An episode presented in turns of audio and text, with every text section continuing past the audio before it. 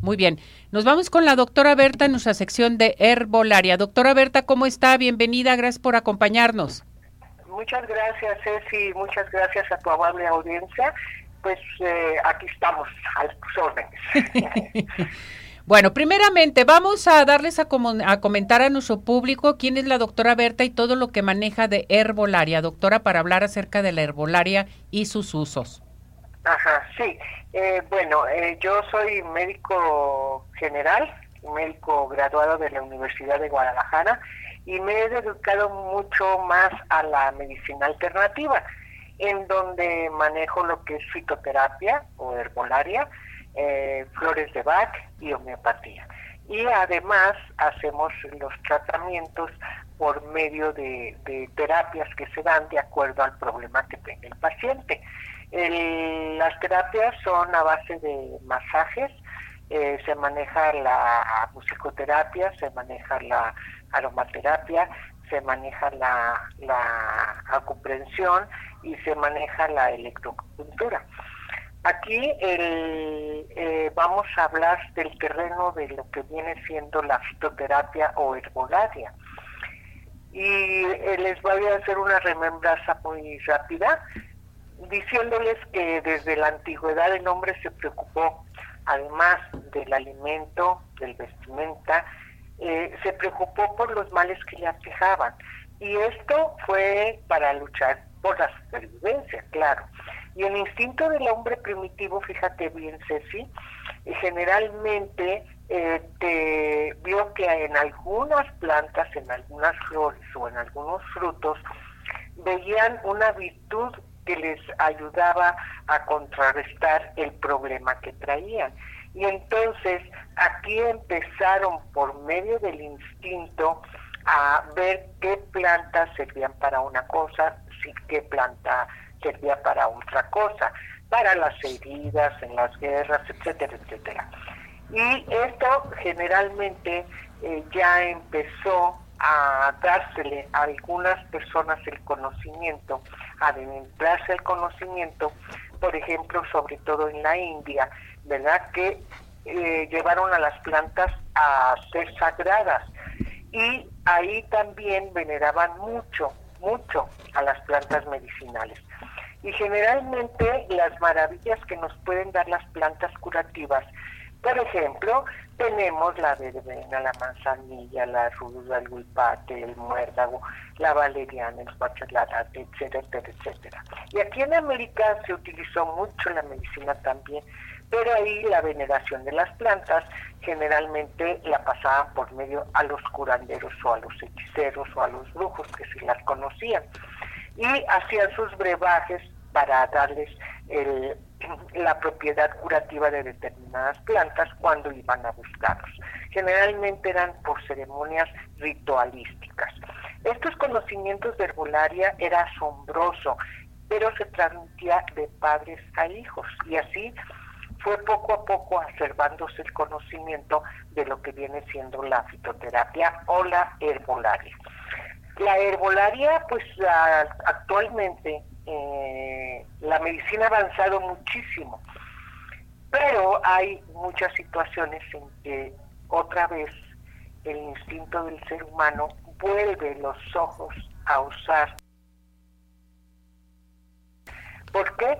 porque generalmente, sobre todo en tratamientos ya crónicos, en donde eh, no hay un resultado favorable o como quisiéramos tenerlo, es un coadyuvante en la medicina natural en todos sus aspectos, porque esto va a ayudar mucho a tratar de raíz el problema de la enfermedad.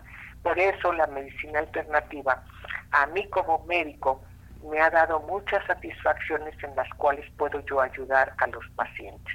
Y esos conocimientos empíricos que tenían nuestros antecesores, bueno, se fue estudiando y actualmente hay mucho estudio de lo que viene siendo las plantas medicinales.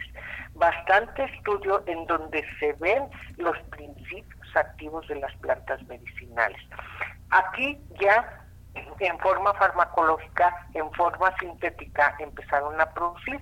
Pero no es lo mismo la forma sintética, Ceci, porque aquí el problema principal de estos, de, de, que la planta va a actuar en total, y acá aíslan el principio activo.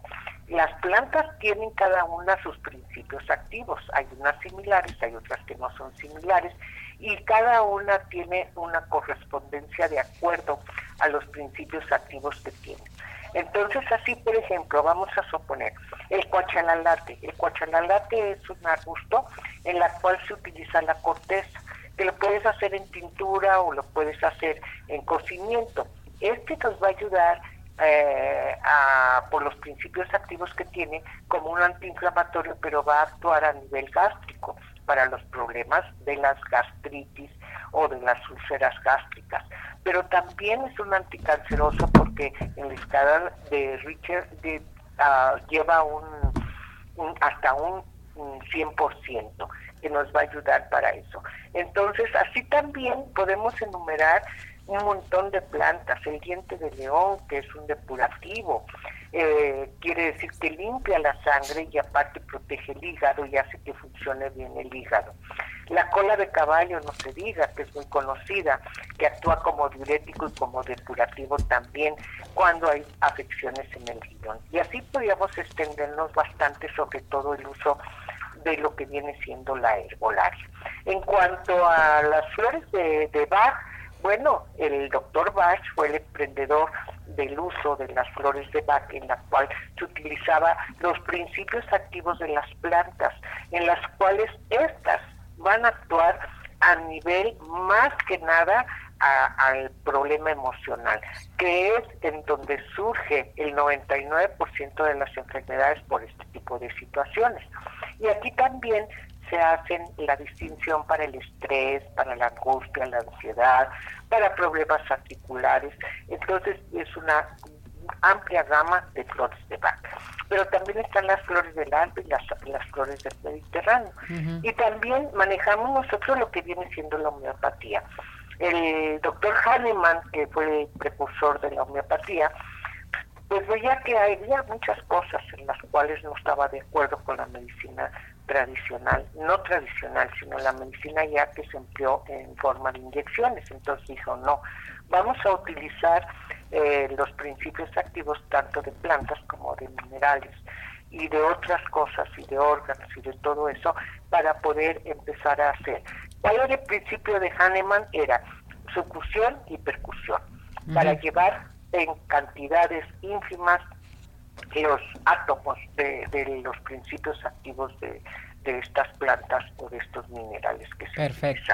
Entonces, con todo el uso de todo eso, pues me he empapado bastante tiempo porque ya tengo más de 50 años ejerciendo la profesión, en la cual pues me ha tenido muchas satisfacciones de poder ayudar a los pacientes y sobre todo a los pacientes que son crónicos, en donde eh, ya el estómago pobrecito estalla de tanta pastilla que se toma, o problemas de tipo articular, el problema emocional, problemas de depresiones, etcétera, etcétera.